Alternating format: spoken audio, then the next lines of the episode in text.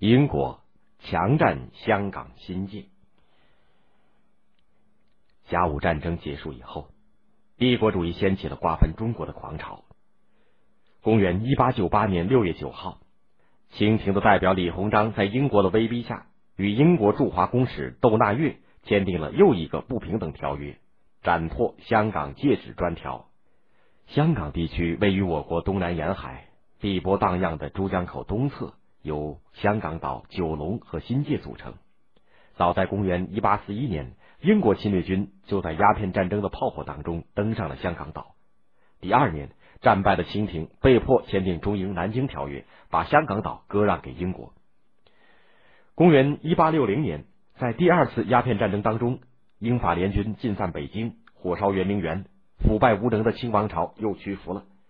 十月二十四号，与英法两国签订了《北京条约》，九龙半岛界址街以南约一点七平方公里的土地，包括昂船洲，被割让给英国。第二年一月十九号。在九龙举行了所谓的授土仪式。英国驻广州的代理领事巴夏里把一袋装有九龙泥土的纸袋递给了清廷的官员，然后清廷官员再把这袋泥土授给香港总督罗变臣。这是每一个中国人痛心的一幕。中日甲午战争当中，北洋水师全军覆没，清廷被迫赔款两亿两白银，割让台湾岛和辽东半岛给日本。西方列强看见清王朝腐败昏庸，都纷纷张开大口来吞噬中国。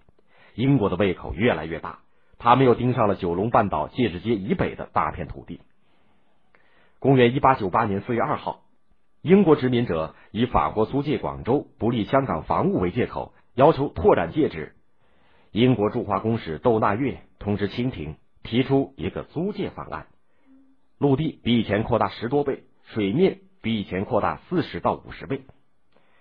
李鸿章看到了所谓的方案以后，气得胡子直抖，但是也无可奈何，只得采取沉默的办法拖延时间。窦纳月看见李鸿章迟迟没有答复，就两天三头到总理衙门去大吵大闹，威胁说再不答应就派英国军队进攻北京。清廷最终只得屈辱的接受了英国的无理要求，但是提出。保留九龙城由中国管辖，保留大鹏湾码头。大鹏湾和深圳湾，中国的兵舰商船有自由行驶和停泊的权利。六月九号，李鸿章在展拓香港界址专条上签字。凭着这个条约，英国又霸占了我国九百七十五点一平方公里的土地，包括深圳河以南、界址街以北的九龙半岛地区，连同附近的二百三十五个岛屿。后来这一大片地区被称为新界，就是新领土的意思，占香港总面积的百分之九十二。根据条约的内容，开始租借日期为公元一八九八年七月一号，租期为九十九年，到公元一九九七年六月三十号期满。